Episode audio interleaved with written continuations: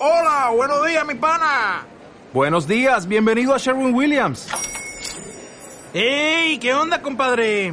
¿Qué onda? Ya tengo lista la pintura que ordenaste en el ProPlus app. Con más de 6.000 representantes en nuestras tiendas listos para atenderte en tu idioma y beneficios para contratistas que encontrarás en aliadopro.com. En Sherwin Williams somos el aliado del PRO.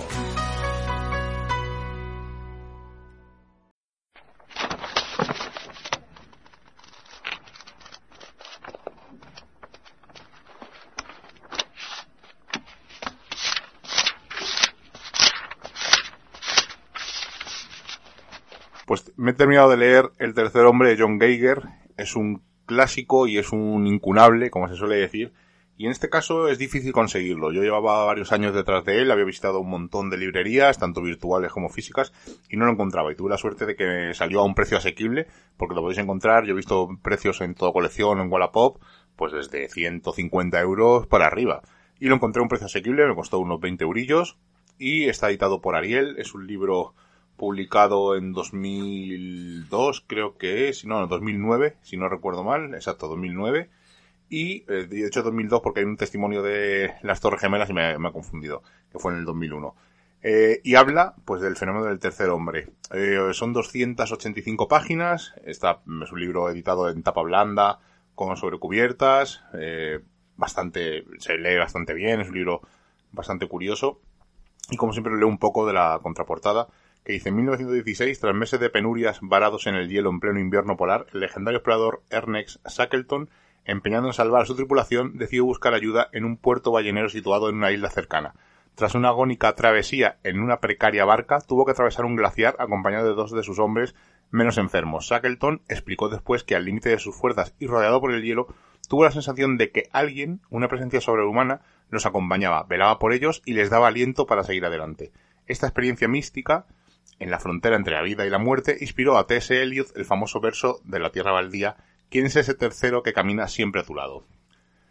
Pues en este libro no solamente habla de este hecho que os he comentado, sino que habla también pues, de las Torres Gemelas, una persona que sobrevivió, un submarinista que está a punto de morir y sobrevive, un montañero que está perdido en el Everest, eh, varias historias donde parece que un, una presencia sobrenatural ayuda a la gente a, a seguir adelante. Y claro, eh, diréis, bueno, son casos muy, muy extremos, eh, al final siempre ocurre, eh, pues eso, digamos en deportes de alto riesgo, ¿no? El submarinismo, alpinismo, en este caso el atentado o una mala travesía, como el caso del barco.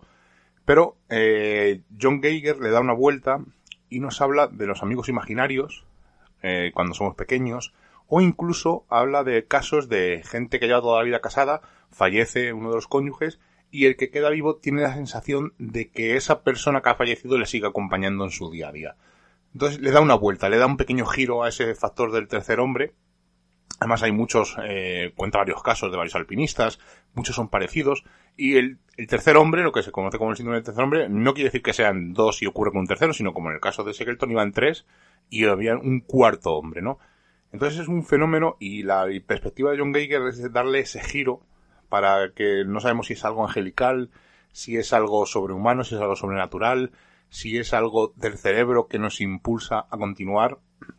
Desde luego le da un, giro y aunque en un principio me parecía un libro más de casos, y además como a mí los libros de casos me apasionan, pero en este caso como eran casos todos muy relacionados pues, de montañismo, pues de gente que se despeña por un sitio, tiene que bajar el compañero, se me estaba haciendo pesado hasta que al final da, como digo, a mitad del libro empieza a decir otro tipo de teorías, ¿no? Esa presencia angelical, esa eh, viudedad, ¿no? Cuando alguien fallece.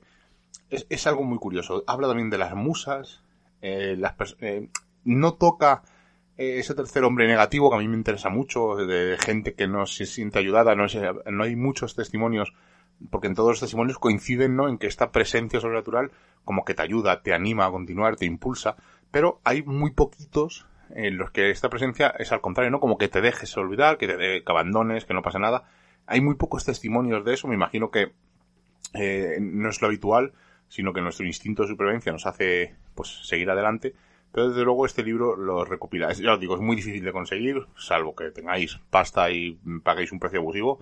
Pero desde luego merece la pena y es uno de los mejores libros que no es que haya leído solo en este 2023, sino en mucho tiempo. Ya digo, sobre todo por ese giro, ¿no? Ese que relaciona con las musas, eh, los ángeles de la guarda, eh, los amigos imaginarios, o sea, le da un pequeño giro y hace que sea muy, muy interesante. O sea, relación que, eh, que Ilvana es un libro muy, muy interesante. Desde luego, si podéis, si lo encontráis por ahí, no dudéis en comprarlo, evidentemente a un precio eh, razonable. Y si no, pues oye, eh, intentar buscarlo de otras maneras porque es un libro que creo que debéis leer porque es muy, muy interesante y sobre todo si os interesa tanto los fenómenos anómalos como el, el tercer hombre, el factor, el fenómeno del tercer hombre, como ese pequeño giro. Desde luego, si lo podéis conseguir y leerlo, os va a sorprender.